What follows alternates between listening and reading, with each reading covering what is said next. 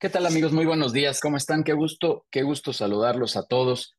Gracias a los que nos escribieron por ahí en el chat, eh, dando, dando un buen día. Muchas gracias, Hugo. Hay que disfrutar el día, como bien dices por ahí en el, en el, en el chat. De verdad, muchas gracias a todos estos amigos madrugadores. El día de hoy con un tema que déjenme decir que a mí me resulta novedoso escuchar que los temas contables, fiscales, estos temas que, dicho con mucho respeto a Mauricio y a Luis, siempre son complicados, siempre son de dolor de cabeza. Eh, vincularlos con los temas de, de inteligencia artificial se vuelve un tema interesante, eh, raro, déjenme decirlo así, porque hoy está muy, muy de moda y hemos tenido espacios aquí hablando solo de inteligencia artificial.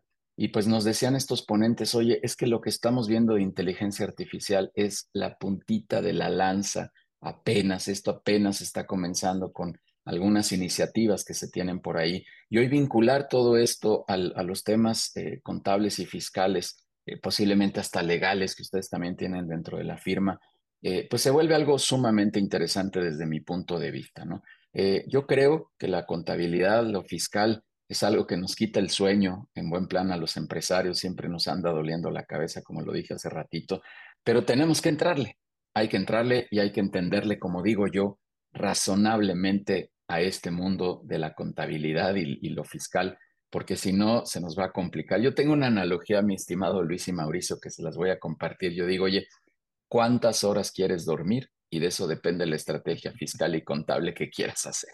Sí, pues si quieres echar la pierna suelta, pues enfócate bien, trabaja bien, dedícale horas a entender bien los temas contables y fiscales y, dormirás un poco más tranquilo. Si quieres tener insomnio y de repente te levantas en la noche sin saber por qué, pues háblale a tu contador a las 3 de la mañana a ver qué está pasando.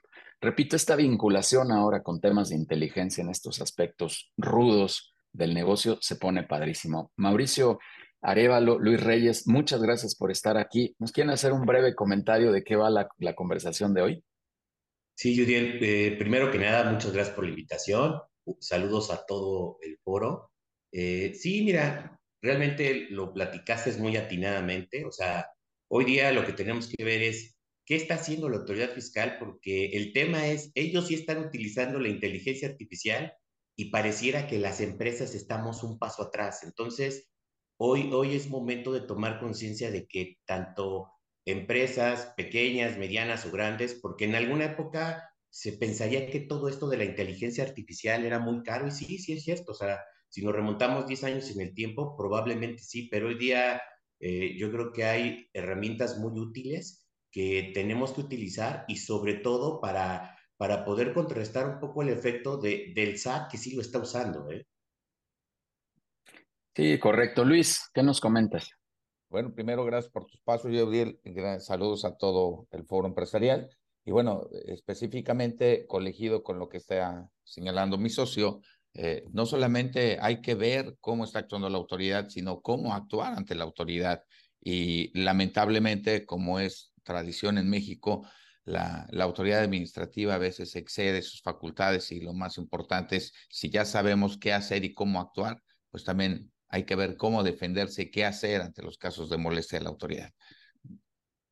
Sí, súper. La verdad es que sí hay que entrarle. Esa es creo que la gran conclusión. Tenemos que entrarle. Ustedes son los especialistas. Cada quien tendrá su contador a su despacho de cabecera, pero, pero lo importante es entrarle. Es que no, no, no es que nos apasione, la verdad, tengo que hablar así coloquialmente, como siempre lo hago. Pues sí, son temas complicados de repente. Nos, nos cuesta trabajo, pero para eso los tenemos a ustedes la autoridad, perdón la palabra, pero cayó en el cinismo de decir que no los necesitamos a ustedes y bueno, pues sin duda alguna necesitamos el acompañamiento de gente profesional como ustedes. Mauricio Arevalo, Luis Reyes, gracias. Denme unos minutitos para dar unos avisos en lo general y ahorita regresamos con ustedes. Muchas gracias por venir a este espacio y déjenme contarles que la próxima semana tendremos por aquí, eh, estamos en nuestro webinar 167, van a escuchar ahorita una coincidencia que tenemos padrísima porque este es el webinar 167 que tenemos. La próxima semana en el webinar 168 estará Daniela Lombardo, que es la presidenta de la Fundación de Cazaba Roots, y nos vendrá a hablar de la inspiración de por qué se creó la Fundación Cazaba Roots, pero también por qué las empresas tenemos que caer en esta cancha de la labor social. ¿Por qué tenemos que ser responsables? Y, no nos referimos, Casaba Roots en su fundación tiene toda la acreditación y toda la certificación de una empresa socialmente responsable, pero como lo he venido diciendo también, bueno, este, nosotros podemos ser socialmente responsables sin el papelito y poder trabajar en esto y, vamos a hablar con ella, con Daniela Lombardo, de por qué hacer esta transformación dentro de las organizaciones a un aspecto social responsable. Así que estará por acá. Y ahorita daré otro aviso también importante que tenemos ahí con la fundación. Eh, y la próxima semana tenemos por ahí pendiente al ponente en nuestro webinar 169. Ese se los confirmaré ya la próxima semana. Y nuestro webinar 170 va a ser nuestro desayuno de cierre de año con tres ponencias que van a estar buenísimas. Estará por ahí Neftalí Martínez eh, hablándonos de este concepto que él tiene de creer, crear y croar que Mauricio y Luis lo conocen muy bien, bueno, pues va a estar ahí en nuestro espacio eh, del, desayuno de cierre de año. Estará también Esteban Carrera, que Esteban Carrera, eh, para quien lo conoce, el autonombrado, el futurólogo, nos vendrá a hablar justamente de estos temas de inteligencia artificial y su ponencia se llama Del ordenador a la inteligencia artificial. Los que son mis contemporáneos, algo canosos, eh, sabrán que, bueno, pues nosotros nacimos este, o, o, crecimos sin computadoras, sin ordenadores, y por ahí cuando ya empezamos a hacer algo chavos, empezaba a crecer todo esto, y hoy estamos en el mundo de la inteligencia artificial. Entonces tenemos que entender cuál es el futuro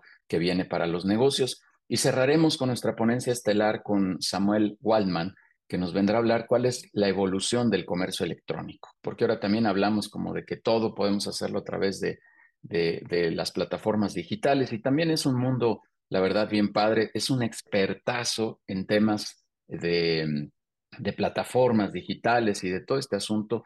Eh, estuvo ahí haciendo colaboraciones muy importantes con Alibaba, con Amazon aquí en México. Entonces, de verdad que vamos a escuchar tres ponencias en nuestro desayuno de cierre, que equivale a nuestro webinar el 8 de diciembre. Escríbanos, por favor, por ahí Denise ahorita pondrá los datos de Adair de Denise, escríbanos por los medios que quieran, pero hagan su reservación. Tenemos ya poquitos lugares en, este espacio. La verdad es que se ha llenado. Ayer veía la lista, ya estamos más de 50 directores registrados para este desayuno. Así que, por favor, cierren eh, el año con nosotros en este desayuno. Y ahí también un pequeño espacio para la Fundación Casaba, que me quiero sumar a esta labor social que están haciendo padrísimo. De, eh, ya tienen un baúl de juguetes dentro del Hospital La Raza en donde los chavos que van a terapias de cáncer se podrán llevar un juguete saliendo de, de sus terapias y bueno, darles un pequeño momento de alegría, como una sonrisa, pudiéndose llevar un juguete. Todos, este, por favor, evoquen ese momento de estar chavos cuando nos regalaban un juguete y bueno, se volvía emocionante. Ahora imagínense cuando van a una terapia y salir con un juguete, es una labor padrísima. Así que también en nuestro desayuno estará la Fundación Casaba Roots ahí acompañándonos y evidentemente la marca Casa Barrots también estará por ahí. Pues bueno, muchas gracias. Eh, vénganse ya rapidísimo, los siguientes avisos son, vénganse el 22 de noviembre a nuestra reunión presencial de, net, eh, de networking, de relacionamiento, de vinculación empresarial que tenemos, repito, 22 de noviembre en la zona norte, ahí estaremos en una sesión presencial.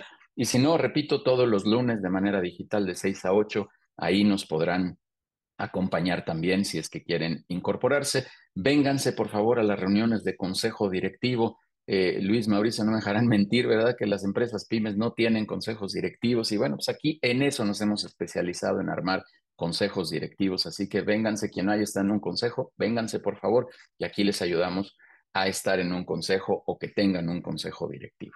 Síganos, por favor, en Spotify, en el canal Conectamos Experiencias Empresariales, donde tenemos entrevistas con todos los directores de la comunidad de People and Business, también para escuchar un poquito de sus experiencias, de sus cicatrices, como me gusta decirlo. Y síganos en todas las redes sociales como People and Business, Judiel Guerrero Vega, ahí nos encuentran en todas las redes y ahí se enterarán de todo lo que estamos haciendo o escríbanos en mensajes directos y con mucho gusto los vamos a atender.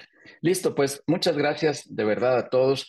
Mauricio, Luis, vamos a darle este tema que repito y lo digo con mucho respeto, siempre complicado, siempre árido esto, pero ojalá nos ayuden a dejar claridad y a, darnos algunas recomendaciones importantes de cómo poder eh, mejorar estos temas de contabilidad y, de, y fiscales. Hay una transformación, creo yo. Ustedes saben mejor que yo, hay universidades que ya han eliminado la carrera de contaduría o la han transformado otras cosas y, eso tiene un impacto hoy en el mercado, sin duda alguna, ¿no? Porque hoy tenemos que entender la labor del contador. Lo voy a decir también con respeto al gremio de ustedes, que no sean solo calcula impuestos, ¿no? Hoy ustedes se tienen que convertir en un verdadero asesor, en un verdadero brazo derecho de las organizaciones. Yo digo en los consejos directivos también que debemos de entender muy bien el número en todos sentidos. Yo declaro que el empresario que no le entiende al número no entiende nada. Así que ayúdenos, por favor, a clarificar un poquito de qué van estos temas y déjenme presentarlos a ambos. Eh, José Luis Reyes, accionista y socio contencioso de la parte legal y fiscal desde diciembre del 2019 a la fecha en Art Low Tax SC, doctorante en ciencias eh, del Instituto Fiscal de Especialización para Ejecutivos, maestría en Derecho Fiscal por el Instituto de Especialización para Ejecutivos, licenciado en Derecho titulado en el 2001 por la Universidad Nacional Autónoma de México 20 años dedicándose al litigio contra autoridades fiscales, federales, recursos administrativos, capacitador en facultades de contaduría y administración en la Universidad Autónoma también, diplomados, especialidades en lavado de dinero, delitos fiscales y algunos otros temas. Luis, hay mucho ahí que decir de ti. Y actualmente es integrante de la Comisión Fiscal del Colegio de Contadores de Públicos de México. Y Mauricio Arevalo, licenciado en Contaduría, certificado egresado por la Universidad, por la Facultad de Contaduría y Administración también de la UNAM, un par de Pumas aquí de corazón seguramente, socio, socio fundador de la firma eh, que ya mencioné, Art Law and Tax SC, con 20 años de experiencia en el área de la consultoría fiscal. Actualmente maestro en Derecho Fiscal y Administrativo en la Facultad de Derecho de la Barra Nacional de Abogados, nada más y nada menos. Artículos y publicaciones en revistas y también una serie de especialidades ahí muy, muy padres. Eh, ha colaborado en reportajes y entrevistas también en temas fiscales para el periódico Reforma y eh, es socio del Colegio de Contadores Públicos de México desde el 2006. Mi estimado Mauricio y Luis, bienvenidos, están en casa. Gracias por estar aquí por primera vez en el espacio de People and Business. Activen la presentación, apagaremos los micrófonos, el chat siempre abierto para lo que necesiten y al final iremos a preguntas y respuestas. Muchas gracias a los dos. Pues muchas gracias. Gracias, Gracias, Judiel. Y, vamos a dar inicio con la presentación. Déjenme compartirles mi, la, presentación. ¿Ya, la, ¿Ya se puede ver? Ya nada más ponla en modo pantalla completa y listo. Gracias, ya está. Muy bien, pues vamos a empezar a darle con este tema. Eh, quisimos denominar a nuestra presentación del día de hoy contrainteligencia fiscal y básicamente esto obedece y quisiera hacerme quisiera hacer una pregunta y quisiera hacerle una pregunta a todos que espero al término de esta presentación nos podamos responder. ¿Nos sentimos espiados por las autoridades fiscales? Yo siempre que escucho este tema de contrainteligencia, pues es un tema de, a ver, este, si, si alguien ya tiene una parte de información, pues yo tengo que ver cómo reacciono. Y de lo que vamos a estar abundando a lo largo de, de, de esta sesión, pues va a ser básicamente a ver qué está haciendo la, la, autoridad fiscal en esta parte, si está utilizando la inteligencia artificial para analizar mis datos, para eh, emitir requerimientos y demás, incluso para pues, todas las sesiones que, que, que, ahorita vamos a, vamos a estar platicando a lo largo de la sesión. Y lo, importante es qué estamos haciendo nosotros como empresarios o como contadores. Y un mensaje que yo sí quisiera dejarles es que los tiempos han cambiado. Había una época en la que toda la responsabilidad contable y fiscal era para el contador. Yo recuerdo de repente cuando había problemas eh, de gente famosa, decían es eh, que, que, llegaban a temas penales por temas de impuestos, en las noticias decían es que pues, yo confío en mi contador. Y sí, o sea, tenemos que confiar en el contador, pero también tenemos que ser responsables de la, de la información y estar enterados de lo que está pasando con nuestra información, con la presentación de nuestras declaraciones y demás. Y creo que hoy sí existen herramientas, porque si el fisco lo está haciendo, nosotros también tenemos que aprender a hacerlo y tenemos que poner mucho, mucho, mucho ojo en ese renglón que a veces lo tenemos un, un, un, poco, un poco descuidado. ¿Qué está haciendo el SAT en materia de inteligencia artificial? Eh, antes de, antes de, empezar con todo esto, quiero siempre que hay pláticas de reformas fiscales y que ahorita es tiempo de ello, presentamos este cuadrito en donde decimos, a ver, ¿cuánto va a ser el incremento de impuestos de un año con respecto al otro? ¿No? Por ejemplo, ahí vemos que es el 2% real. Y déjenme decirles que yo por eso quiero migrar al tema de la inteligencia artificial, porque miren, aquí en esa lámina, y incluso lo dejé a propósito, hay un error. No, no hay un error, hay un horror, ¿no? La cantidad de 2023 tiene que ser eh, 4.845.000, por ahí se nos fue un cero de más, y esto créanme que con la inteligencia artificial no pasa.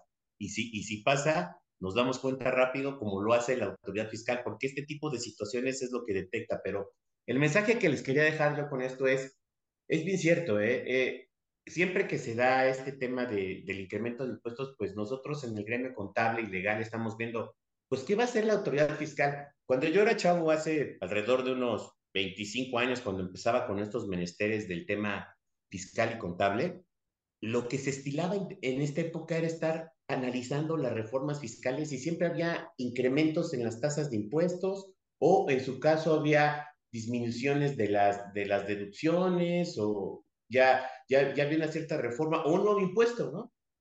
Por ahí del año 2001 recuerdo que a las autoridades fiscales o a, o a, nuestro Senado se le ocurrió eh, promulgar un, un, impuesto que le llamaron suntuario, a la postre se, se declaró eh, inconstitucional y, y eso era lo que se estilaba en el pasado. Pero fíjese, prácticamente desde el 2014 no ha habido un incremento en la tasa de impuestos. El régimen que tenemos ha sido el mismo.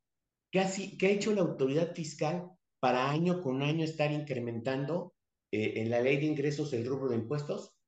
Pues sencillo, señores, el tema de la fiscalización. Y el tema de la fiscalización muy ligado a este tema de inteligencia artificial. ¿Por qué? Porque no es un secreto que desde que llegó esta administración incluso la, la, planilla de auditores en el SAT se ha reducido.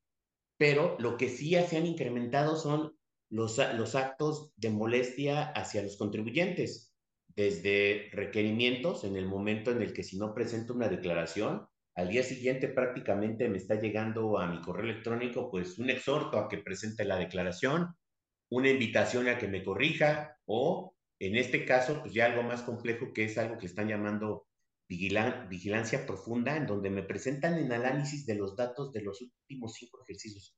Y créanme que esto verdaderamente le ha funcionado a las autoridades fiscales y han incrementado uh, la recaudación gracias a eso, ¿no? Gracias a, a estas medidas y ellos han reducido sus costos porque ya no necesitan tener tanta gente con estas herramientas que, que ellos han, han, han implementado.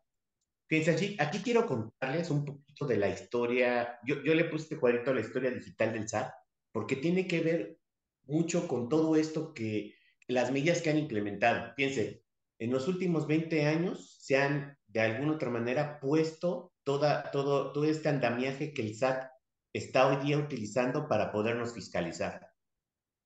Cuando yo empecé con todo esto hace más de 20 años, las declaraciones se presentaban en papel no existía la firma electrónica, la, firma electrónica, lo que existía básicamente era, pues tú tenías que firmar tu declaración de, puño y letra, eh, recordarán por ahí, y tener, teníamos que irla a presentar al banco.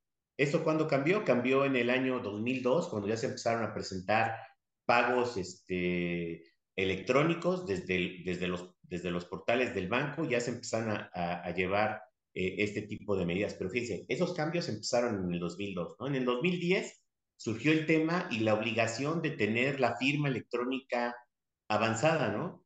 Eh, esta firma electrónica que hoy día nos permite, pues prácticamente hacer todo a través de, de, del mundo digital del SAT, ¿no?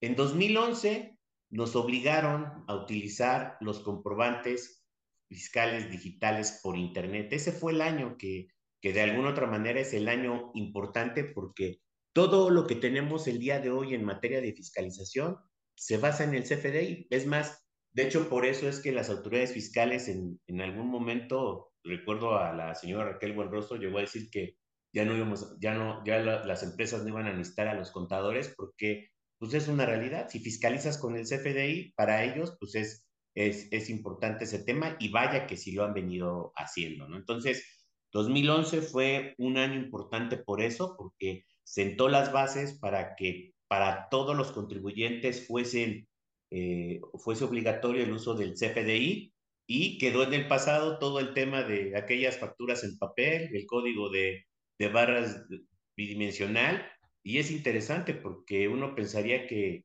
eso hace poco, hace, hace mucho tiempo, pero no, yo hoy cuando platico con los chavos recién salidos de las universidades me dicen, oiga, conta, eso es como parte del Jurassic fiscal, ¿no? O sea, y sí, o sea, de, de verdad que te parecería que así es, ¿no? Bueno, Después de 2011, otro hecho importante fue el 2014, porque aquí surge el buzón tributario. ¿Qué es el buzón tributario? El buzón tributario es el medio de comunicación que le permite a la autoridad hoy día estar en contacto con el contribuyente de manera, de manera digital, a través de Internet, ¿no? Ahí nos hacen avisos, nos hacen notificaciones, nosotros presentamos igual trámites, una devolución, una, una, compensación en los casos en los que se puede realizar, pues todo esto es ese mecanismo de, de comunicación que hoy día tenemos con la autoridad.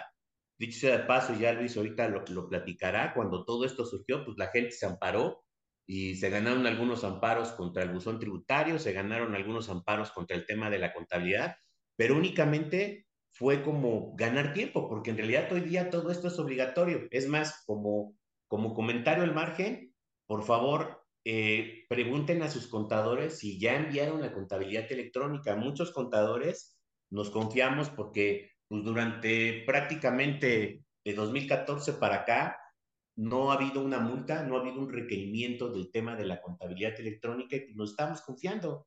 Y curiosamente, en estos últimos meses han estado empezando a llegar eh, eh, requerimientos de la contabilidad electrónica y si no está presentada, pues la multa.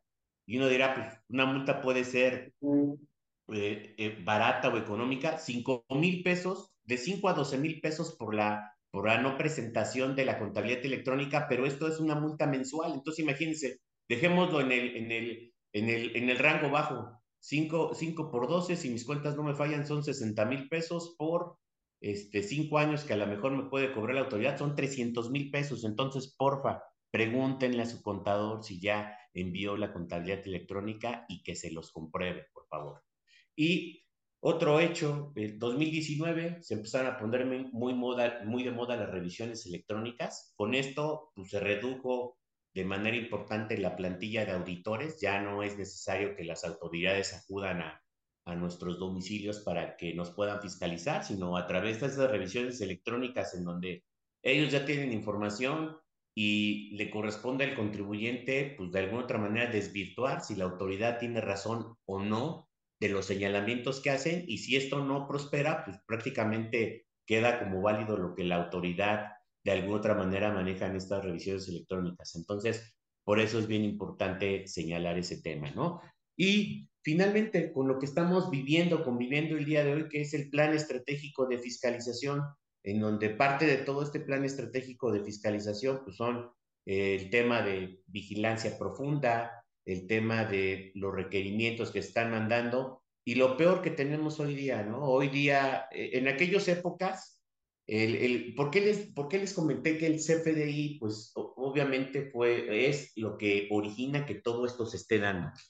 Porque hoy día si la autoridad fiscal detecta un mal comportamiento, una omisión y no es aclarada por el contribuyente, te cancela los sellos, los sellos digitales. Y si te cancela los sellos digitales, pues no podemos operar. Dirían por ahí que sin sellos no hay paraíso y esto es una realidad porque dejamos de operar. Entonces, tenemos que tener mucho cuidado. Ellos ya están de alguna otra manera em, empezando a ver todo esto y, y parte de comentarles esa historia fue por eso, para para que ustedes vean, o sea, cómo paso a pasito las autoridades fiscales han venido implementando estas herramientas, porque esto no fue de la noche a la mañana, ¿no? Hoy, hoy, hoy verdaderamente nos sorprendemos porque pues, a veces nos enteramos antes que, eh, nos, nos enteramos que tenemos un problema fiscal, no porque el contador no lo haya hecho saber, sino nos enteramos porque pues, llega una diferencia de parte del SAT, entonces es importante que estemos muy pendientes de estos temas.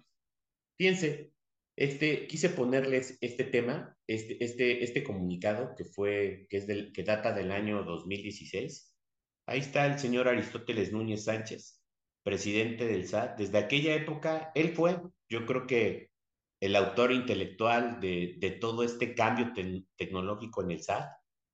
Y aunque hoy día él no esté viendo sus frutos, porque pues ya desde hace mucho dejó de ser presidente del SAT, pues el SAT está gozando de, de todos estos beneficios, porque pues hoy ya lo vemos, hoy día sí vemos cómo la, la fiscalización, eh, incluso nuestro presidente lo ha señalado en las, mañaneras, se, ha incrementado y se ha incrementado gracias a, a, estas, a estas herramientas con las que cuentan y sin lugar a dudas, muchas de las cosas que comenté de la historia de la digitalización del SAT tienen que ver con este señor, con el señor Aristóteles, Aristóteles Núñez. Ok, muy bien. ¿Para qué utiliza o qué hace el SAT con, con, con, el, con el, tema de la, de la, inteligencia artificial? Fíjense, ahí está ese término, machine learning, máquinas que aprenden y realmente, o aprendizaje de máquinas. ¿Realmente las máquinas tienen esa facultad? Pues yo creo que hoy día sí, hoy día realmente la tecnología, estamos viviendo esta revolución digital en donde hoy día estamos en la industria 4.0, en donde pues hoy día vemos todo este cambio, ya lo comentaba Judier en su presentación, a muchos de nosotros nos tocó la, la prehistoria de todo esto, en donde pues, ni a máquina de escribir, las máquinas de escribir eran mecánicas, ¿no? Cuando le cuentas eso a un joven hoy día, yo hoy a mi, a mi, a mi hijo de, de siete años, cuando veo cómo utiliza un smartphone, pues me sorprendo, pero ellos ya nacieron con todo, con toda, con toda esta información y están inmersos en este ecosistema digital. Nosotros no, nosotros venimos de un ecosistema de papel, máxime nosotros los contadores y los abogados, ¿no? O sea, los, digo, los abogados de hecho están un poco más atrasados que nosotros, y ahorita Luis, lo platicará, porque pues obviamente van, van un poquito atrasados con el tema tecnológico en, en cuanto a las comunicaciones, las presentaciones, pero también ya se están poniendo, ya, ya están poniendo al día con todos estos temas y muy pronto lo vamos a tener, ¿no? Pero, ¿qué hace toda, qué, qué le permite al SAT el uso de la inteligencia artificial? Pues básicamente determinar estadísticas, ver tendencias, proyecciones, analizar tu comportamiento, eh, ver patrones de consumo, y fíjense, y, y llegar a un número, un espectro mucho mayor de contribuyentes Ahorita hemos hablado mucho de que se ha fiscalizado, y, y si es una realidad, se han fiscalizado a las personas morales.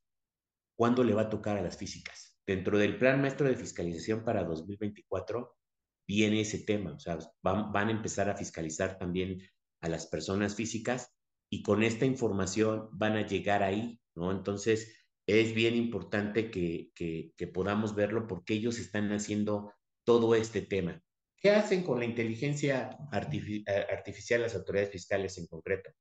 Analizan a detalle los FDIs. De hecho, por eso es que hoy día cuando, cuando ustedes quieren eh, solicitar un, un, un CFDI, todo el mundo les pregunta, oiga, ¿qué uso le va a dar? ¿Gastos en general? ¿Lo quiere para inversiones o construcciones? ¿Lo quiere para adquisición de mercancías? ¿O qué uso le va a dar?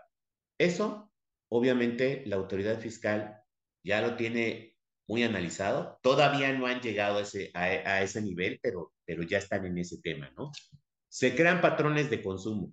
Ellos claramente pueden observar a quién le estás comprando, cuánto le estás comprando, cómo le estás comprando, cómo le estás pagando y demás. Incluso se puede predecir el comportamiento del contribuyente.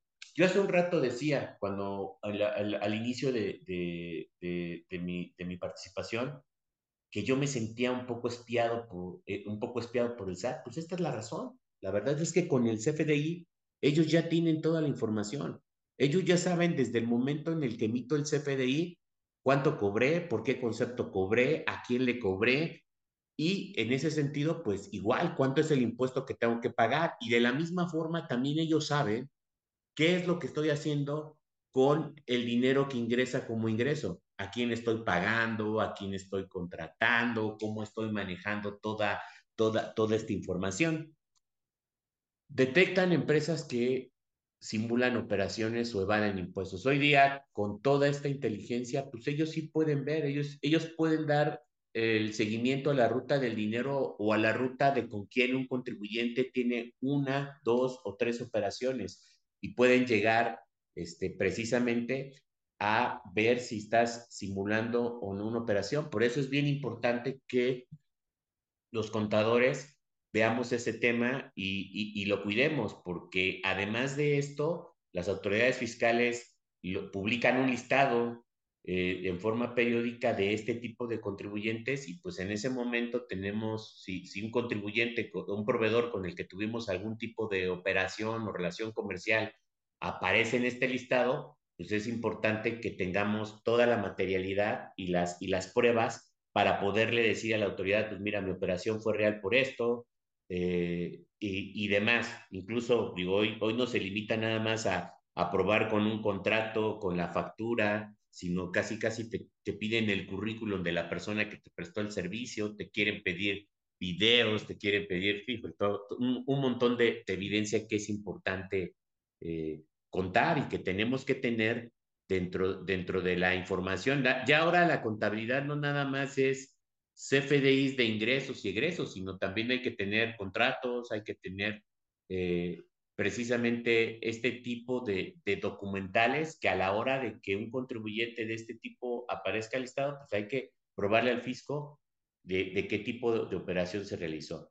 Sin lugar a dudas, la inteligencia artificial para el SAT les ha ayudado a incrementar la recaudación ese envío masivo de requerimientos, ese, eso a mí me pone, pues, nos da más trabajo, pero verdaderamente nos pone nerviosos porque sale cada requerimiento. Ahorita, por ejemplo, está muy de moda uno, un requerimiento de una declaración informativa de operaciones con terceros, en donde ahora te compulsan las operaciones con terceros, ellos ya tienen toda la información y lo único que hacen es que el contador y los empresarios perdamos tiempo vital que, que tiene, que, que te, deberíamos estar destinando a nuestra operación en estarles atendiendo y estar eh, cumpliendo con todas estas situaciones, ¿no? Sin lugar a dudas, eh, esto ha logrado, en datos oficiales dicen que, que, se, ha incrementado drásticamente la, la, la, recaudación y que toda la, la, operación, porque hoy día todo esto también se debe gracias a, a la nube, ¿no? En el pasado, pues difícilmente podían, se podía tener toda esta información porque no había lugar en donde almacenarla. Hoy día, tener toda esta información en la nube facilita tanto a contribuyentes como autoridades el manejo de la información y el uso de la inteligencia artificial para precisamente detectar estos patrones de comportamiento. Entonces, e es importante que, que, lo tengamos presente, ¿no? Aquí ya un poquito de lo que yo les había platicado, de lo que de alguna u otra manera se está, este, está, se está implementando el, el SAT en, el tema de fiscalización, que estuvo, que estuvo y ha estado de moda, el tema de las empresas factureras, el tema de las empresas de nómina. Hoy ya tenemos incluso un REPSE, ¿no? El registro de servicios especializados, en donde también tenemos que tener mucho cuidado con este tipo de proveedores, porque si ellos no cumplen, el castigo de que un proveedor de este tipo no cumpla es que al contribuyente que lo contrate, pues la partida es no deducible y el IVA no acreditable, con lo cual pues, se generan otra vez actos de molestia y créditos fiscales para los, los, contribuyentes, ¿no? Eh, hay medidas en temas de, de, comercio exterior, hay mucho análisis en temas de ingreso y de gastos, y este tema, ¿no? Que, que ahora ellos han sacado comunicados en donde dan a conocer las tasas efectivas por ciertos sectores, ¿no? Tasas efectivas de impuestos. Entonces, pues por lo menos como contadores tenemos que voltear a ver cuál es la tasa efectiva que el, el SAT eh, está determinando de manera categórica, tiene que ser el margen de tasa efectiva que tiene que manejar mi negocio. Ahora resulta que, que ellos son este, gurús, que son empresarios y que pueden determinar la, la tasa efectiva de un negocio cuando no ven pues, todas las condiciones que se pueden llegar a presentar, ¿no? Efectos inflacionarios, el tipo de cambio, una pandemia, este, la, la, apertura de una nueva sucursal, en el caso de expansión de un nuevo negocio, o sea, no ven todos estos aspectos y lo único que quieren es de manera prácticamente categórica, si, si, tu, si tu sector, eh, la tasa efectiva es el 5% y estás por, por abajo de ese 5%, demuéstrame por qué. Obviamente, si estás por arriba, pues te van a mandar tu certificado de contribuyente cumplido y te van a aplaudir. Si estás por debajo, les vas a tener que explicar por qué. ¿no? Entonces, es bien importante que, que, que volteemos a ver todo eso y, y que verdaderamente este, lo analicemos. Yo aquí en este momento contestaría la pregunta y yo sí diría, hoy día me siento vigilado por el SAT. El Big Brother comenzó, o sea, realmente eso ya se cumple. Hoy, hoy vivimos en un Big Brother fiscal en donde ya eh, las autoridades fiscales con la tecnología con la que cuentan, en primera pueden ver el comportamiento desde el momento en el que lo estamos dando, tienen bases de datos con análisis de información. Por ejemplo, el programa de vigilancia profunda, tú te sorprendes porque llegan, citan al representante legal del contribuyente, le permiten que lleve al contador y cuando tú llegas a la reunión, ya te reciben con un documento en el que ellos ya analizaron la información de los últimos cinco años, ¿no? Y tal cual, o sea, eh, puede ser que sea cierto o no lo que ellos te observan, pero de alguna otra manera hay diferencias y hay diferencias que tienen que aclarar. Yo hace un rato les comentaba que para ellos el tema importante es el CFDI. De hecho, están dejando de lado la contabilidad. Y, y en este sentido, para ellos, como es importante el CFDI, ellos no toman en cuenta que en la contabilidad pues hay otras variables y no siempre va a amarrar lo que el CFDI está contemplando con lo que hay en la contabilidad. El mejor ejemplo es en una operación de moneda cambiaria, pues si bien es cierto, de una transacción en, moneda, en, moneda extranjera, en dólares, por poner un ejemplo, pues si yo no la cobro en este momento, pues me va a generar un efecto eh, de ganancia o de pérdida cambiaria dependiendo del comportamiento del tipo de cambio y entonces, en ese sentido, pues nunca me va a cuadrar el CFDI, siempre va a haber diferencia, ¿no? Lo mismo, por ejemplo, cuando, cuando se da la venta de un activo fijo. Cuando se da la venta de un activo fijo, por mucho que yo emita un CFDI en donde digo, oye, vendí una maquinaria en 20 millones de pesos, no necesariamente esos 20 millones de pesos, pues es un ingreso. ¿Por qué? Porque tendría que determinar si en esa operación hubo una ganancia o una pérdida, porque puede haber una pérdida en esa operación. Y entonces, esos 20 millones de pesos que yo manifesté en el CFDI no, son, no necesariamente son un ingreso y eso hay que aclararlo, pero ese es el punto en donde tenemos que conciliar y por eso la pregunta, sí ya me siento vigilado, sí nos están vigilando, sí están utilizando inteligencia artificial y agárrense porque al rato, o sea, ahorita estamos hablando de una inteligencia artificial en donde básicamente están analizando patrones, comportamientos, estadísticas. Al rato hay dos conceptos bien importantes en, en materia fiscal, que es la, la, la razón de negocios, ¿no? Eh, si una operación tiene una razón de negocios, si, si es mayor el beneficio financiero que, que, que fiscal. Entonces, todos estos temas tengan por seguro que a futuro van a ser este, analizados también con inteligencia artificial, con, con, con, con, una prueba en donde a lo mejor como chat, herramientas como ChatGPT o cualquier otra de inteligencia artificial ellos puedan, puedan tener un, un análisis completo para poder llegar a la, a la, a la, a la, razón de negocios de, de, una empresa o incluso analizar el cumplimiento de requisitos. Hoy yo les podría decir que lo que, lo, lo que está ocurriendo con la inteligencia artificial del SAT es básicamente está a nivel de CFDI, a, a, a, a, nivel de diferencias de si entero o no entero los impuestos que están consignados en los FDIs si los cálculos que se determinan con base en los FDIs, pues son a los que, a los que yo llego y a ese nivel estamos, pero en, un futuro no muy lejano, también van a poder determinar cumplimientos de requisitos,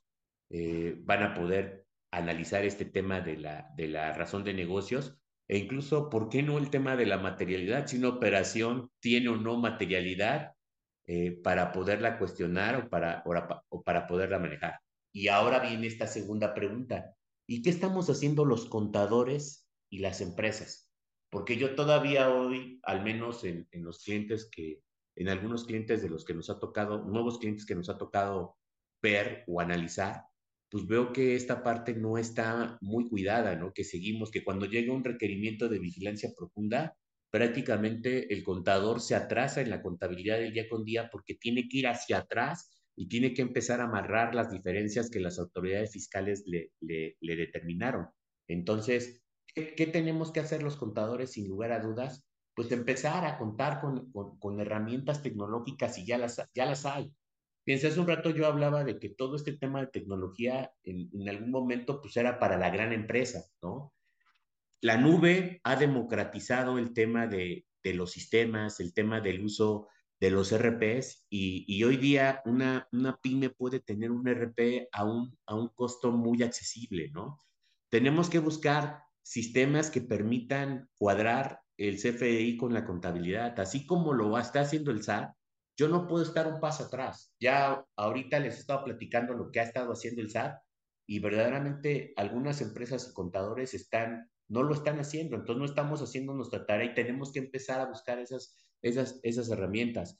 Tenemos que empezar a automatizar procesos. Por ahí hay una herramienta tecnológica que se llama RPA, que es Robot Program Automation. Yo verdaderamente cuando vi esto me quedé perplejo de lo que hoy día hace la tecnología porque eh, operaciones o registros o un proceso en el que un contador se podía tardar días en sacarlo, los robots lo hacen en, la, en, en, en, fracciones de minutos, segundos, según el, los volúmenes de operación y facilitan, facilitan eh, estos procesos, ¿no?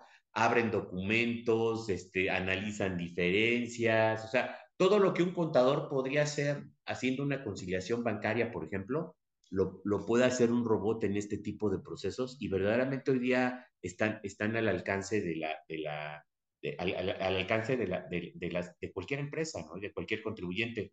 Nosotros, por ejemplo, contamos con dos herramientas, una Visorus, que es un RP para la pequeña y para la mediana empresa, y, y contamos con una plataforma, que ahorita les voy a presentar unas laminitas de lo que hace, pero básicamente lo que nosotros hemos intentado con estas herramientas es precisamente darles a, a los contadores y a los empresarios, pues esta posibilidad de que si el fisco nos está eh, vigilando y nos está auditando en tiempo real, pues poder tener estos amarres también, ¿no? Porque si, no lo hacemos, este, fíjense, por ejemplo, aquí, esto es lo que hace nuestro módulo fiscal de Visoros, ¿no? En donde por un lado está la contabilidad y por un lado está el CFDI y por el otro lado la diferencia.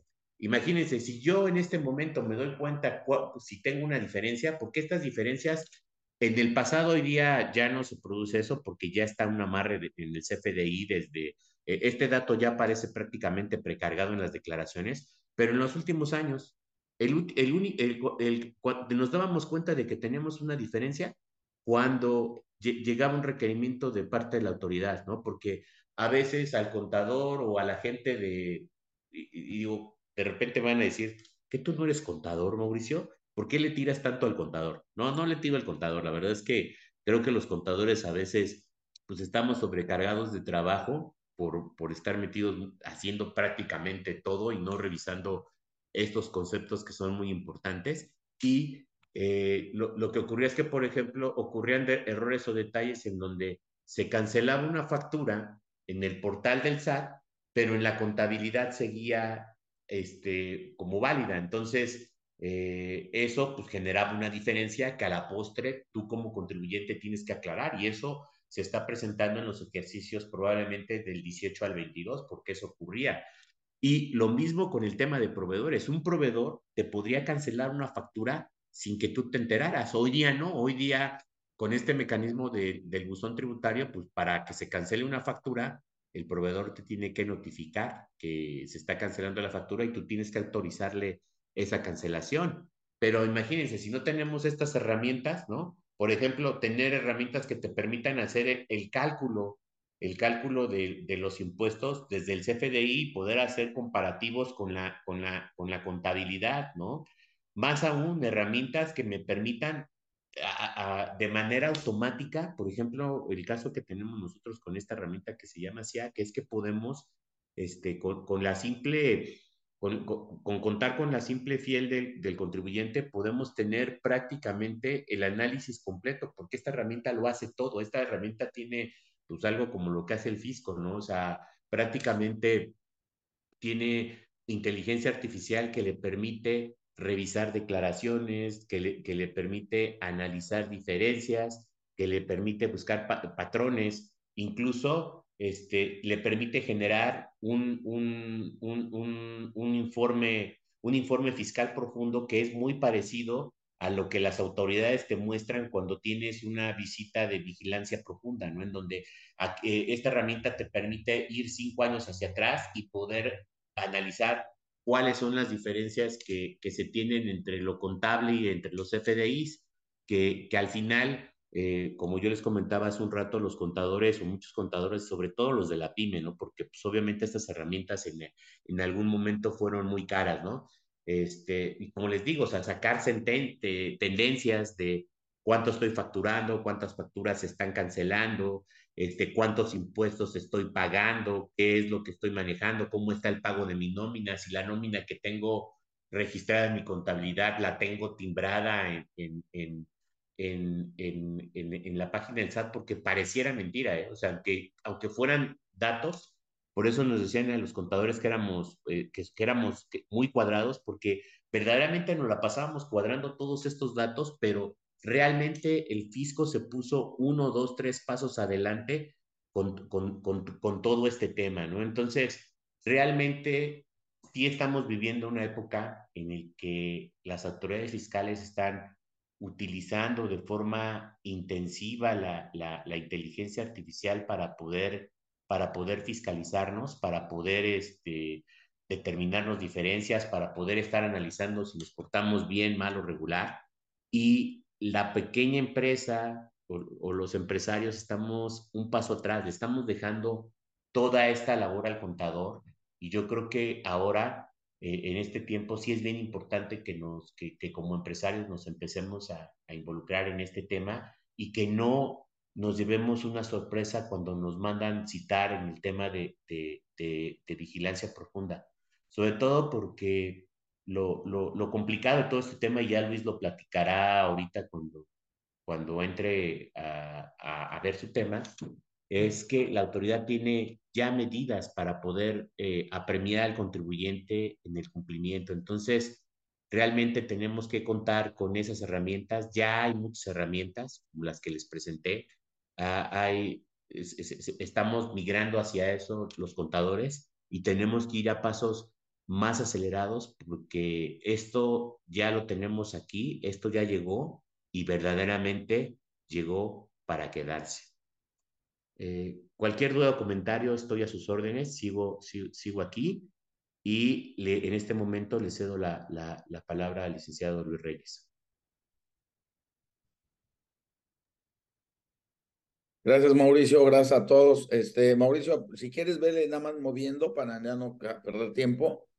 Y bueno, pues ya, ya atinadamente lo había señalado Mauricio. Eh, ya la autoridad actúa de esta forma y el punto es ¿Qué hace la autoridad? Y bueno, pues prácticamente eh, hay, dos, hay, hay, dos temas. Eh, mandar una auditoría, opción uno, u opción dos, pegarle, pegarle al contribuyente donde más le duele. ¿Y qué hace? Pues te cancela el certificado de sello di digital. Y contra esto, pues, ¿qué haces? Pues primero te pones a temblar y segundo buscas la forma de cómo reactivar el sello. Y para eso, bueno, pues el artículo 17H bis establece algo que se llama procedimiento de aclaración. Pero antes de entrar al tema, al, al, al tema legal, eh, hay que aclarar y hay que precisar que estos, eh, estas acciones de la autoridad son actos de control de gestión, ¿sí? Y por otro lado, cuando ya te revisan, son actos de comprobación fiscal. En este supuesto de la cancelación del sello digital y el procedimiento de aclaración, este se encuentra previsto en el artículo 17 H bis y en la regla miscelánea fiscal, que es de carácter anual.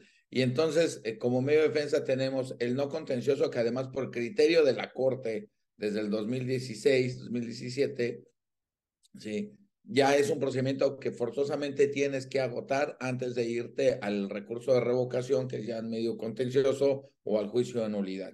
Y bueno, en el, en el tema de la, del procedimiento de aclaración, vemos gráficamente que tienes dos momentos para interponerlo. El primero es eh, cuando se da la restricción temporal y tienes 40 días hábiles para su interposición, aparte de que surte efecto la notificación por buzón tributario. Y el segundo momento, que es a veces donde, donde la gente ha ocurrido, nunca se enteró eh, o, se, se, se, entera cuando ya le cancelaron el sello y entonces, pues resulta que en el buzón tributario ya había habido una, un, una, una restricción eh, provisional, no la atendieron, le llega la definitiva, no había, eh, no había ofrecido ninguna prueba de descargo, no había exhibido la documentación, ¿correcto? Y entonces ahí tienes otros 40 días, ¿sí? Eh, conforme al sexto párrafo de este artículo 17H bis, ¿vale? Pero a ver, para entrar en materia, ¿qué debe de pasar? Mauricio, ¿le adelantas, por favor, la, la, la lámina? La siguiente, por favor. Mauricio, a ver. Eh, Mauricio, porfa. Listo. Aquí, aquí está el fundamento legal, lo encontramos en el artículo 7H bis, segundo párrafo del Código Fiscal de la Federación, en la regla 2.2.15 de la miscelánea fiscal para este año, así como la fecha de trámite 296 del Código Fiscal y su anexo 1A de la referida resolución. ¿En qué tiempo? 40 días hábiles a, a, partir de que te notifican para interponerlo. Y hay que ser muy preciso aquí porque a veces cuando me llegan amigos contadores me dicen, oye Luis, pero, pero ¿cómo lo hago? Es un medio de defensa, este, lo fundo, lo que, ¿qué tengo que hacer? Si ustedes se dan cuenta, y ahorita si me lo permiten voy a tratar de hacer un, un ejemplo de un, de un caso práctico. Eh, la, la, la autoridad lo que te cruza es, te dice, oye, eh, ya verifiqué entre tu declaración y mi base de datos, ¿sí? Y resulta que hay CFDIs que no me cuadran. Pero, pequeño detalle, nunca te dice durante el procedimiento de declaración cuáles son esos CFDIs. Nunca te dice, oye, hiciste un CFDI por arrendamiento, hiciste un CFDI por sueldos salarios, emitiste un CFDI por honorarios. Nunca te lo dice. Nada más te dice genéricamente es un CFDI, pero no te dice, oye, es el CFDI 450, el 215, el 128, por estos importes. Entonces los cruza y vamos. Y es aquí un tema muy, muy, muy, muy, muy, muy importante. Si el, el caso que más ocurre, por ejemplo, tema de sueldos y salarios, ¿no? Entonces te dice, oye, es que tú me, me declaraste en la anual de retenciones tanto y no me coincide. Y pues a veces nunca te va a coincidir. Uno, porque hay que recordar que el, que el el supuesto normativo para que tú enteres la retención, y eso lo dice expresamente el 94 de renta, es cuando hagas el pago del, del, del, salario, no cuando emitas el CFDI. Y de hecho, literal, el, el 94 de renta dice, quienes hagan pagos por concepto de, deberán hacer la retención. Esto es, yo puedo emitir el CFDI pero si no lo pagué, no hay nacimiento de la obligación tributaria. Y si ustedes se dan cuenta en este tipo de resoluciones, la autoridad no dice cómo es que lo amarra, en qué momento lo amarra y contra qué lo amarra. Nada más genéricamente te dice, oye, pues pasa esto. Entonces, ahí hay que hacer un escrito libre, ¿sí? diciendo, oye, a ver, respecto al apartado A, ejemplo, retenciones, me estás diciendo esto. Sin embargo, checa mi declaración, no me dices qué es FDI, no me dices por qué importes y no me dices eh, qué otra situación tienes. Y además te digo que esos FDIs, en todo caso, en el periodo, por ejemplo, que ocurrió mucho en la pandemia, pues se emitieron, pero ya no se pagaron. ¿Por qué? Pues porque me cerraron la empresa, porque la, la, el mismo ejecutivo emitió decretos donde no podían ir los trabajadores, porque no tenía el flujo y no lo pude pagar. ¿Vale? Entonces, esa es una parte. Ahora, la pregunta es, y, Luis, ¿y, qué me presento mi, mi procedimiento de aclaración y me, levantan los sellos o qué? Sí, el, el mismo artículo 17H bis establece que al día siguiente de que tú presentes, y así lo dice la ley expresamente, a partir de que tú presentes el, el, el, el, procedimiento, el procedimiento de aclaración, tienes, este, tienes la obligación, autoridad, de levantar el sello. Entonces, pues, debes de exhibir las pruebas, declaraciones, porque luego dice que no las presentaste y eh, si no resuelven en 48 horas, esto es muy importante, la autoridad presentas el, procedimiento de aclaración y pasa uno, pasan dos días, pasan tres días, hablas y con todo respeto para la autoridad, a veces nos traen, pues nos traen en, en, en, en un dilema porque Está uno hablando recaudación, oiga, por favor, licenciada, ayúdeme, licenciado. Sí, sí, licenciado, lo estamos resolviendo, mire, lo estamos viendo. Y pasan los días y no, y no lo levantan. Sugerencia, en el portal del SAT hay una, una parte de quejas ante el órgano interno de control. Ustedes abren, piden los datos, la, denuncia es anónima y explican eh, sucintamente un resumen de lo que está pasando, adjuntan el procedimiento de declaración del acuse que les dan. Y entonces ellos le dan seguimiento. Normalmente aquí la gente del órgano interno de control, que agradecemos siempre el apoyo de ellos, este, lo resuelven muy rápido, ellos presionan y más o menos en 48 horas, 48 horas ellos ya están ordenando a la recaudación y están monitoreando el tema para que se levante. ¿Correcto? Entonces, ¿le, les, ¿le continúas, Mao, por favor?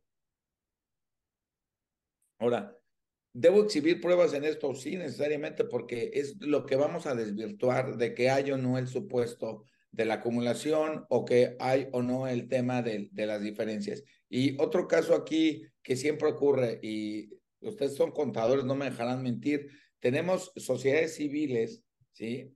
Que acumulan al cobro. Y entonces la autoridad le da el mismo tratamiento como si fuera una SADCB y te dice, oye, pues es que tú tienes de CFDI 10 millones, pero en tu declaración nada más cobraste este, 3. Pues sí, mi rey, porque eh, lamentablemente yo cobro hasta que me lo paguen. Yo emití CFDIs, pero no me los han pagado porque mira, soy sociedad civil. Ah, eh, ok, entonces hay que, ahí les sugiero, adjunten la, el, acta constitutiva, díganles qué es eso, señálenle cómo, cómo, eh, cómo acumulan las SC ¿no? Por ejemplo, ¿no? Para que le hagan eh, muy claro el trabajo de la autoridad y podamos salir de ese tema.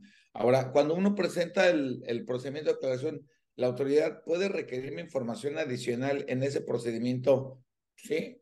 Y aquí es donde los abogados siempre nos peleamos, porque a ver, si es una medida de control, en, en, la medida de control, y eso ha sido definido por la Corte, la autoridad me debe de requerir con toda precisión como parte de la fundamentación y motivación del acto, qué información es la que no, no le cuadra o qué información sustenta su actuar.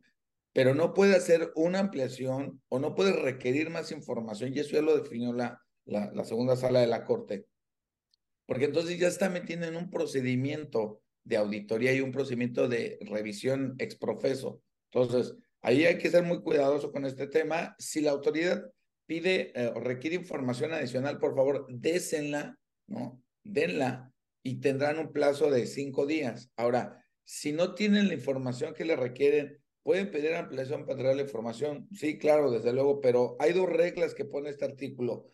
Debe presentarse por buzón tributario y el plazo de, de prórroga es de cinco días pero nunca hay respuesta de la autoridad. No se confundan aquí, porque cuando ustedes presenten el, el, la, la, solicitud de prórroga. La ley dice, no necesariamente deberá haber respuesta expresa de la autoridad y entonces a partir de que te venció el plazo, te vencía el plazo. Corre ese, ese término. Ejemplo, me vence el requerimiento de autoridad el día lunes y hoy, viernes, presento yo este, eh, mi, mi solicitud de prórroga. Entonces, a partir, de, a partir del lunes que me vencía, ¿sí? ahí me empiezan a contar los cinco días. ¿vale? Entonces, ahí nada más para, para, para, estar muy, muy precisos de los tiempos. Ahora, ¿qué dice la ley? Oye, te ya te lo restringí temporalmente. Dos, ya te este, requerí información. Me pediste ampliación, pero pues no me, no me, no, no me exhibiste. Y aquí viene otro tema de la autoridad. Lo legal, lo legal, y así lo dice este artículo, es que el emite una resolución donde restringe otra vez, restringe otra vez, y así lo dice la, el 17H, restringe el sello digital. Y entonces tienes el segundo momento, que es lo que les decía, para interponer el, el, el, el procedimiento de aclaración. Dale, dale para adelante, Mau.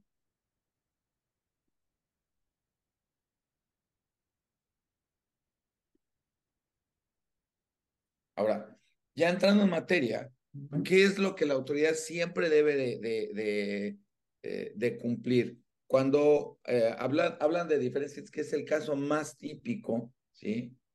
Eh, y los va a tratar de cuadrar en el artículo 79, 80 y, u 81 del Código Fiscal de la Federación, porque ellos dicen que como no presentamos debidamente la información, que no cuadren sus datos, entonces la declaración está mal. Y como la declaración está mal, eh, somos acreedores a la multa, a, las multas que están previstas en estos numerales, ¿no? Pero entonces, aquí hay que ser muy enfáticos. Si ustedes tienen un supuesto, un, un caso de restricción temporal, se podrán detectar que nunca les dicen, porque además no se puede fundar por una eh, razón lógica muy simple, porque es un acto meramente investigatorio. Oye, traigo estas diferencias, demuéstrame y desvirtúame. Pero cuando ustedes se van a la resolución eh, por la cual restringen temporalmente el, el, el, sello, nada más te habla de diferencias y te dice que eres posible eh, comisionista de la, de la infracción prevista en el 79, en el 80 o el 81. Pero cuando te emite la resolución definitiva, nunca te dice qué no desvirtuaste, qué no desvirtuaste, por qué no lo desvirtuaste y en qué supuestos de estos tres artículos caíste. Y hay expresamente en materia legal eh, jurisprudencia muy viejita de la, de la Corte y del Pleno que dice, a ver, autoridad, tú no puedes fundarte en un documento distinto al acto, a aquel donde tú estás emitiendo el acto de, de, eh, de molestia al particular. Y en esto se convierte en un acto de privación, ¿vale? Entonces, ahí está la primera línea de defensa. Luego, eh, hay que recordar que las multas siguen eh, los principios del derecho penal administrativo sancionador. ¿Esto qué significa? Que debe ser típica, antijurídica y debe ser plenamente demostrable. Y esto es lo que lamentablemente la autoridad no, no ha logrado hacer. ¿Por qué? Porque Mauricio lo, lo apuntaba muy claramente. La autoridad solamente tiene números y a veces se le van estos detalles y hasta ahorita todavía no los tienen, pero es un tema que les va a dar la defensa ahí para que ustedes puedan ganar. Siguiente, Mao. Ahora, como yo les decía, ¿qué no cumple la autoridad en el oficio de restricción temporal? Pues eh, no hay adecuación entre lo señalado en el oficio de restricción temporal contra el plano como motivación en el oficio de cancelación, que es, la definitiva. El ejemplo que les ponía, en la provisional me decían que no cumplía porque había diferencias X o Y, pero cuando me cancelan definitivamente, no me dicen cuál es la conducta y por la cual incurro en, en la en, las sanciones previstas en el 79, 80, 81, ¿no? Eh, y luego dice, por ejemplo, aquí, aquí pongo ese ejemplo, en el oficio de restricción temporal señala que hay N cantidad de diferencias, que esas diferencias surgen de la confronta entre declaraciones o base de datos, que las declaraciones de entero de retenciones, los importes manifestados en armas contra los FDIs, siempre no coinciden. Sí, pero cuando me lo cancelan no me dice por qué no coinciden y no me dice ¿sí? En qué supuesto incurrir la multa. Dos, cuando resuelve el procedimiento de declaración, determina que no se desvirtuaron las, las, observaciones señaladas, pero nunca te dice por qué no se desvirtuaron. Oye, porque mira, Luis, contribuyente Luis, yo te pedí 20 y tú me aclaras dos, hay 18 que no me estás aclarando y por lo tanto no me lo estás desvirtuando o la prueba resulta ser insuficiente o tu declaración no vale. Eso no lo hace la autoridad. La otra es que en el oficio de restricción temporal y componer el 7H10, eh, fracción 10, se restringe definitivamente. El siguiente, Mao. Ahora, eh, hay, hay, aquí nos vamos a encontrar entonces a los límites que tiene la autoridad o que está obligado a cumplir en sus actos. Primero que debe estar fundado y motivado, y por fundado entiéndase que debe de aplicar las disposiciones precisas, y por motivado es que las uh, las actuaciones o las conductas deben de estar exactamente aplicables al caso y que debe ser una, una correlación entre el fundamento y el motivo, ¿vale? El, el, que anunciaba no puede sustentarse la resolución definitiva en algo que está plasmado en otro documento diverso, porque eso este, es ilegal, eso lo, lo ha reconocido la Corte y en, en, un juicio contencioso lo vas a ganar por esa parte y además la Ley Federal del Procedimiento Contencioso Administrativo lo prevé. La otra, la resolución debe emitirse en un plazo de 10 días hábiles a partir de que se desahogó la información o que se presentó la misma, cosa que lamentablemente tampoco la autoridad hace. Y bueno, no te señala el número de CFD y las fechas de emisión, pero bueno, ya estamos ahí. Te emiten la resolución definitiva y lo primero que preguntas es, oye Luis, ¿y luego qué? Porque me, siempre me la confirman y me dicen que va para atrás y que me lo, me lo determinan este, de forma eh, definitiva, ya me lo van a cancelar. ¿Y ahora qué hago? Eh, aquí tienes dos caminos.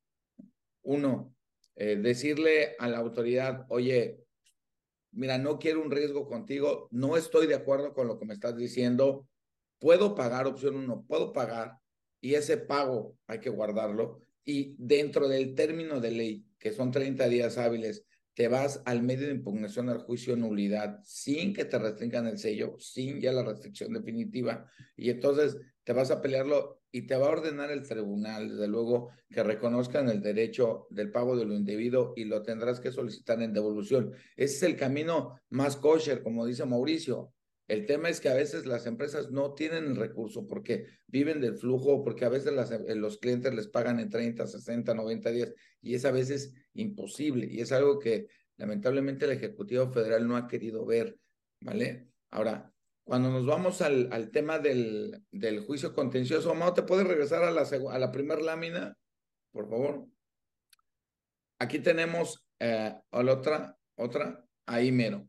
Eh, tenemos eh, esa, esa mera. Y en el juicio de nulidad, cuando tú lo, tú lo planteas, hay algo que se llama medida cautelar. La medida cautelar es el género de la suspensión. La suspensión es, un, es una especie de la medida cautelar, pero las medidas cautelares son todas aquellas necesarias eh, que puede eh, emitir el juzgador para que no quede sin materia de litigio. ¿Y qué es que no quede sin materia de litigio? Pues en el caso de, sello digital, oye, si me voy a aventar dos juicios en un, en, un, en un juicio para que al final me den la razón, pero no puedo facturar, pues me atan de manos, ¿correcto? Entonces, lo que se tiene que hacer en la medida cautelar es solicitar la no restricción definitiva o en todo caso, levántame ese sello. Y reactívamelo. ¿Por qué? Hay aquí entonces dos temas que van a entrar a colación. Primero, hay una jurisprudencia de la Suprema Corte de Justicia de la Nación dictada en 2017 que es el, eh, el, el, rubro suspensión provisional en el juicio amparo, es improcedente concederla contra la determinación de la autoridad sendaria de dejar sin efectos el, el, el, el certificado digital para la expedición de comprobantes fiscales digitales por Internet. Artículo 17H, fracción 10 del Código Fiscal de la Federación.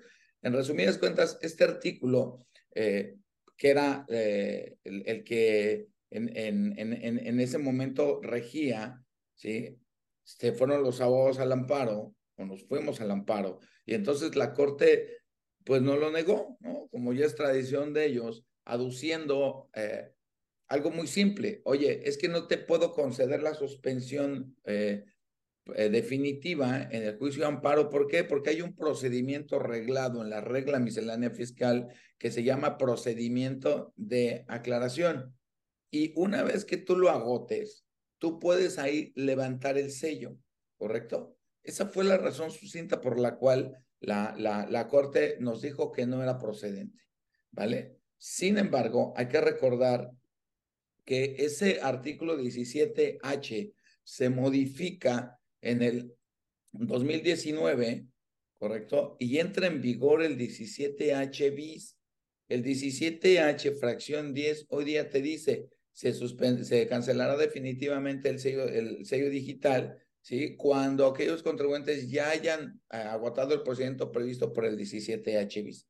Y entonces cuando tú haces aquí en el juicio de nulidad la medida cautelar, lo que le tienes que decir a las salas, porque lamentablemente hay, hay, hay, salas del Tribunal Federal en toda la República y eh, que como decimos eh, en las damas chinas, se la come por boba, ¿no?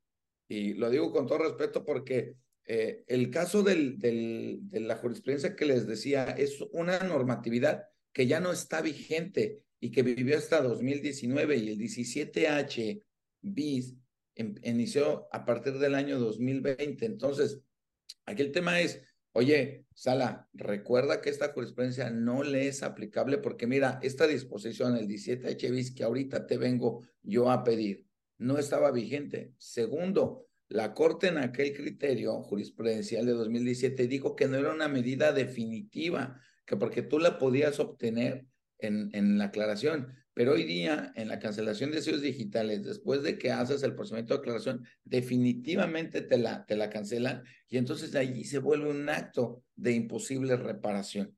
Dos, la Corte determinó en aquella jurisprudencia, la de 2017, que no era procedente eh, concederla porque afectaba el tema de recaudación de impuestos y que era absurdo que, que, que se le quitara a la, a la, eh, al interés general o a la población la necesidad de cobrar los impuestos. Pero hoy día, con esta medida que es definitiva, pues resultan de dos temas, que ni voy a poder cobrar yo y el fisco federal no va a poder recaudar impuestos. Entonces, oye, a ver, ya te dije que no hay multa porque no me motiva, ni me dicen dónde caí. Dos, no me señala qué conducta cometí. Tres, no me dice qué CFDI son los que no le coinciden. Y cuatro, lo emitió fuera del plazo de ley. Hay algo que nosotros en materia de suspensión llamamos la apariencia del buen derecho y el peligro en la demora. ¿Y qué día ha dicho la Corte sobre este tema? Oye, sin que prejuzgue sobre el fondo del asunto, si tú adviertes, juzgador, que la resolución es ilegal, dale la suspensión. ¿Por qué? Porque lo que busca es el buen derecho. Oye, mira, ya acreditó que realmente es ilegal. Y dos, hay un peligro en la demora. ¿Esto qué es? Entre más te tardes tú en resolver, el peligro es que la empresa puede quebrar, la empresa puede perder a sus clientes, la empresa no le van a pagar y tampoco le va a poder pagar al seguro social, no le va a poder pagar a sus trabajadores sus salarios y lo vas a llevar a la ruina. Y bajo esta tesitura, la sala va a dictarte la medida cautelar y te va, y te va obviamente a levantar el sello, ¿correcto? Entonces, aquí está eh, esta parte, eh, tratamos de ser muy, muy específicos en el supuesto de las diferencias. Y bueno, eh, ahora sí, Yeudiel, si alguien está o tiene alguna duda, pues abramos este, el, el, el, la, el área de preguntas, si les parece bien. Por mi parte ha sido todo y abrazo. Luis, con mucho, con mucho gusto. Eh, por ahora no hay un, este, alguna pregunta en el chat, le vamos a dar unos minutitos en lo que yo hago aquí algunos comentarios. Mauricio, eh, vamos a traerte, si nos oyes a encender tu cámara y te traemos para acá al escenario, ayúdanos a apagar ahí la presentación para conversar aquí un poquito.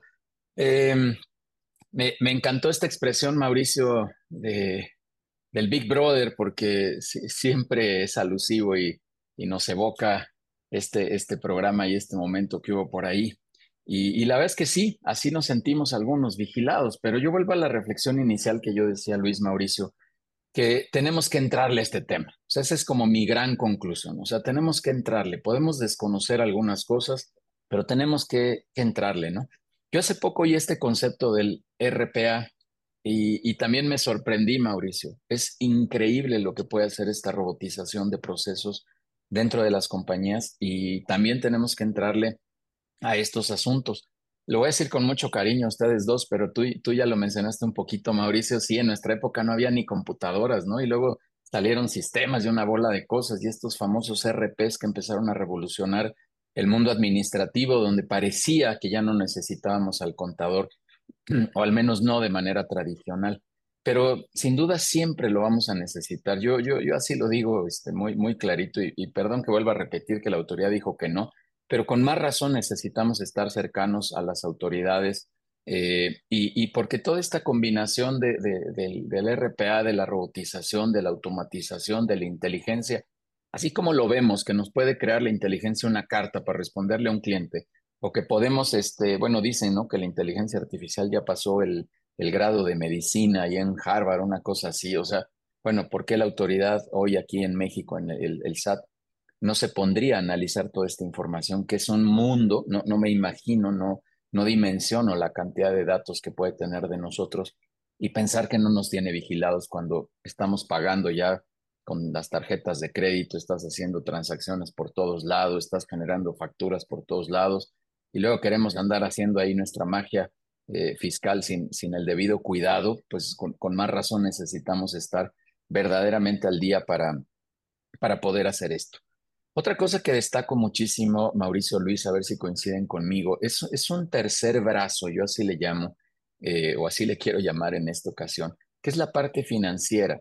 Derivada de la, información contable y fiscal, tenemos que generar mucha información financiera. Tú, tú, Mauricio, mencionabas algunos indicadores que pueden generar estas, estas herramientas como los RPs o, la misma autoridad, o tú, tú internamente, ¿no? Y que hazlo como sea, pero genere información que dé ciertos indicadores de negocio que te permitan identificar para dónde vas, que sepas hacia dónde va el negocio, que sepas cuánto estás facturando, que sepas estos históricos, cuánta utilidad tienes, algunas razones financieras que yo le llamo, que no son financieras las puras que nos enseñaron en la escuela, en esos primeros cursos a los contadores que se las saben de memoria, sino estas razones de negocio. Ayer en un consejo eso platicábamos, no solo saques las razones financieras de, tu negocio, las tradicionales, sino saca las razones de negocio que sean de valor para tu organización y que permita tener ciertos indicadores para saber hacia dónde, hacia dónde va la, la organización. Entonces, tendremos que estar hablando de tres canchas, aunque suene más complicado, ¿no? De la parte contable, de la parte fiscal y de la parte financiera para poder tener un mejor entendimiento y algunas proyecciones de, de valor para la organización y con eso poder medir mejor, poder planear mejor, poder tomar mejores decisiones. Yo siempre he dicho también, mi estimado Luis y, y Mauricio, que tenemos que saber hasta qué punto podemos o debemos de crecer las organizaciones y eso solo nos lo dice el número. No es crecer por crecer y como dice un famoso, no es crecer hasta el infinito y más allá, sino es tener una métrica clara hacia, hacia, hacia dónde y hasta dónde podemos crecer dentro de nuestra organización y eso solo, solo lo podemos sacar con un contador ahí al lado que verdaderamente nos esté dando parámetros. ¿Coinciden conmigo? Definitivamente, Judiel, yo en, mi caso, digo, yo soy contador de, origen y sí creo que las cosas han cambiado bastante, que estas herramientas lejos de, o sea, por ejemplo, ahorita toda esta presión del SAT, pues, lejos de, preocuparnos, nos tiene que ocupar y nos tiene que ocupar precisamente en, en poder tener las herramientas tecnológicas que nos permitan darle la debida respuesta.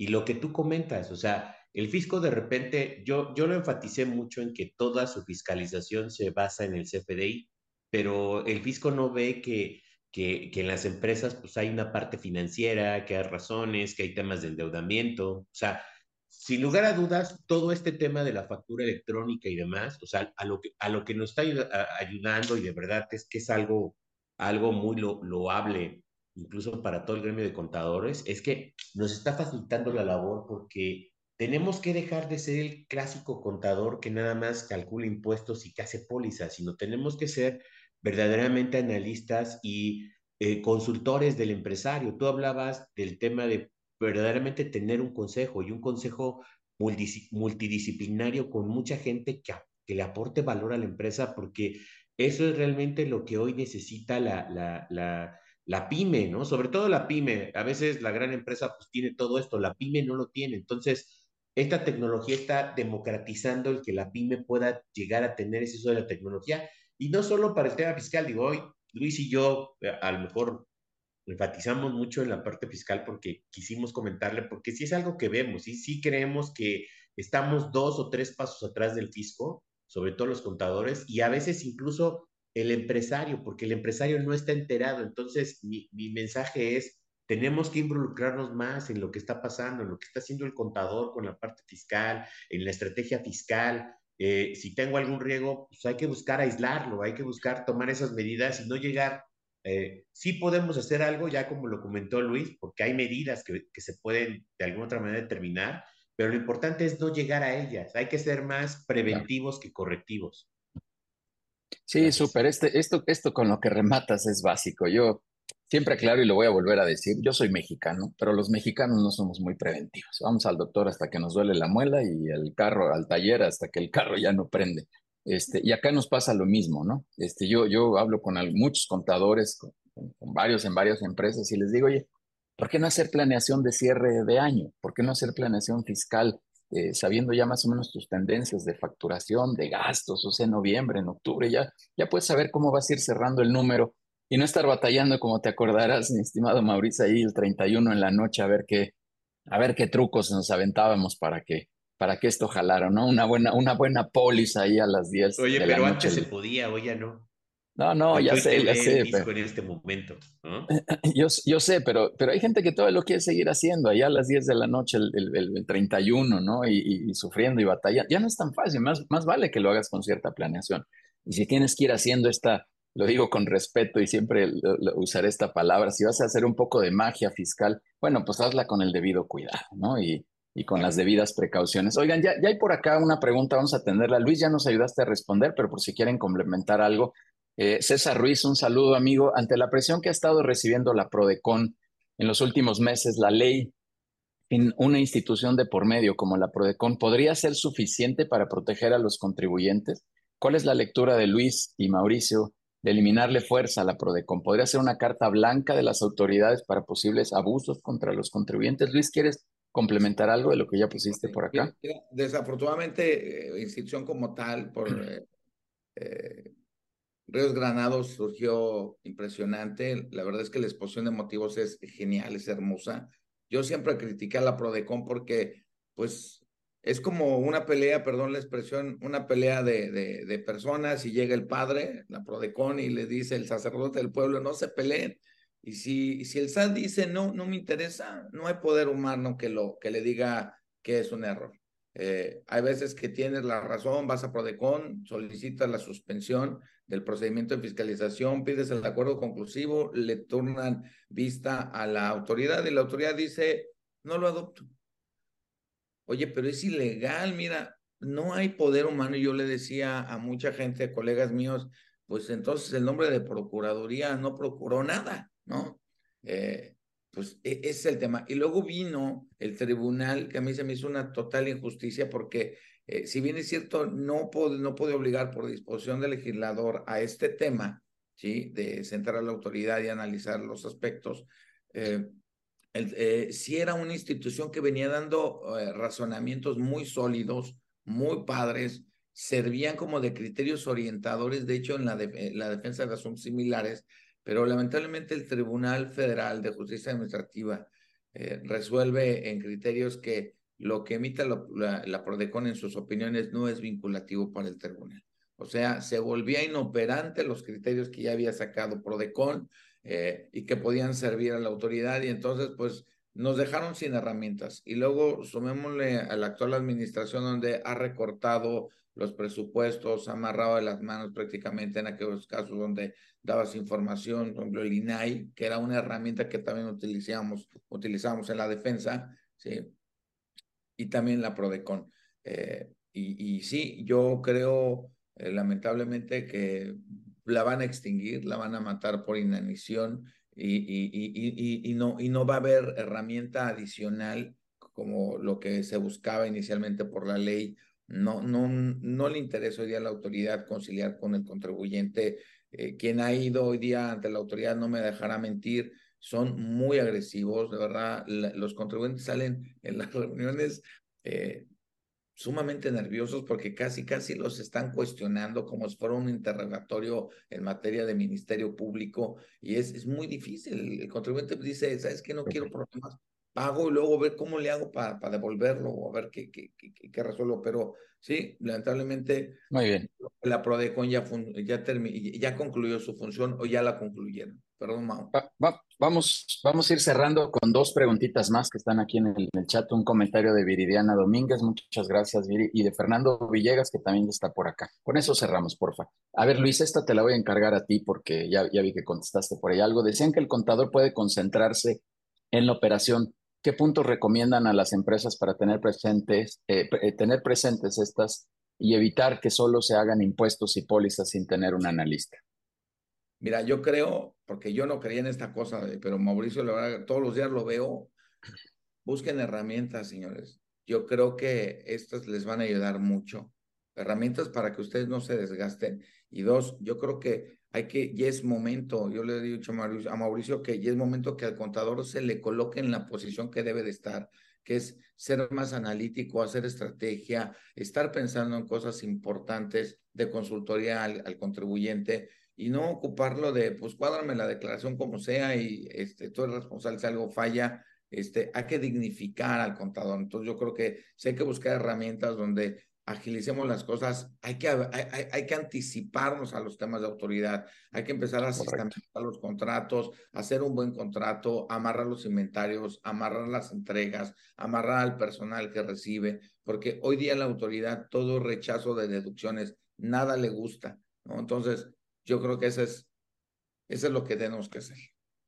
Súper, súper, Luis, muchas gracias. Y Mauricio, contigo vamos a cerrar con esta pregunta que nos hace Fernando Villegas desde allá, desde el Bajío. Gracias por la información. ¿La presentación de la contabilidad, contabilidad electrónica es mensual o anual? ¿En qué tipo de archivo se debe presentar? Puedes comentar un poquito y con eso cerramos, por favor. Ok, es mensual, eh, como lo contestaron en el chat, y sí hay una balanza de ajustes que se presenta en el mes de abril, ¿no? Entonces, digamos que son 12 más la, más la, la balanza de ajuste que tiene que presentarse en abril. Y sí, prácticamente todos los sistemas contables que ya la generan, porque esta es una obligación que, como les comentábamos, se surgió en 2.14, se ampararon y todo este tema entró en vigor en 2.16, entonces gente la presentaba, gente no la presentaba por temas de, de lo, lo, que mucha gente argumentaba es que no la querían presentar porque no le querían dar más información al fisco, pero pues como ya vimos, ellos tienen toda la información, entonces darles o no darles da igual y el punto importante aquí es sí cumplir con la obligación porque puede generar una multa en cascada. Entonces, por eso era mi comentario de, de preguntarle al contador y estar conscientes de que esa, esa obligación esté presentada. Súper. Super, Mauricio, muchas gracias. Ya no hay más preguntas por acá y de todas maneras, si hubiera algo más, con, con, mucho gusto hacemos algunos acercamientos para quien lo necesite.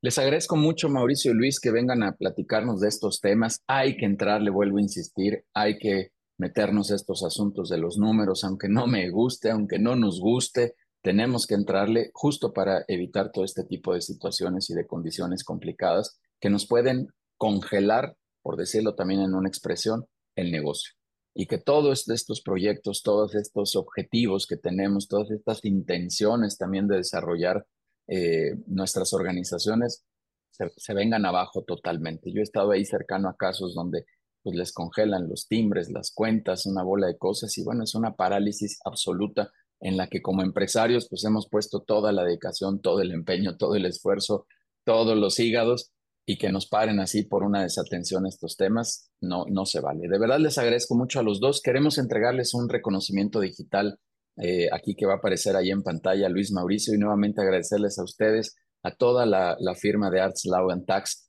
que también había por aquí algunos colaboradores, que, que, que, bueno, les, les agradezco mucho a ustedes que ya forman parte de esta comunidad de People and Business también. Y de verdad, de verdad, muchas, muchas gracias por venir a compartir todos estos conocimientos. Ahí está cargando un segundito, ahí está.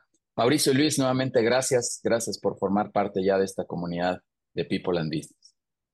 Gracias a ti por la invitación, Julián. Gracias, gracias. Gracias. gracias a todos. Gracias, Luis.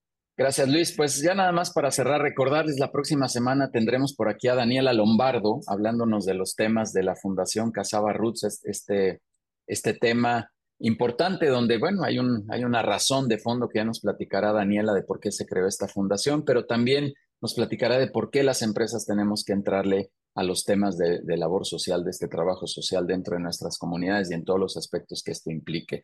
La siguiente semana tendremos otro tema que está por confirmar y el 8 de diciembre, le repito, eh, una triple conferencia en nuestro desayuno de cierre de año y con eso paramos todas las actividades de webinars de los viernes y regresaremos en 2024 también a traer mucho más contenido para todos ustedes. Vénganse a la reunión del 22 de noviembre presencial, que es nuestra reunión de vinculación también, donde hacemos este acercamiento y relacionamiento entre empresarios y directores de la comunidad.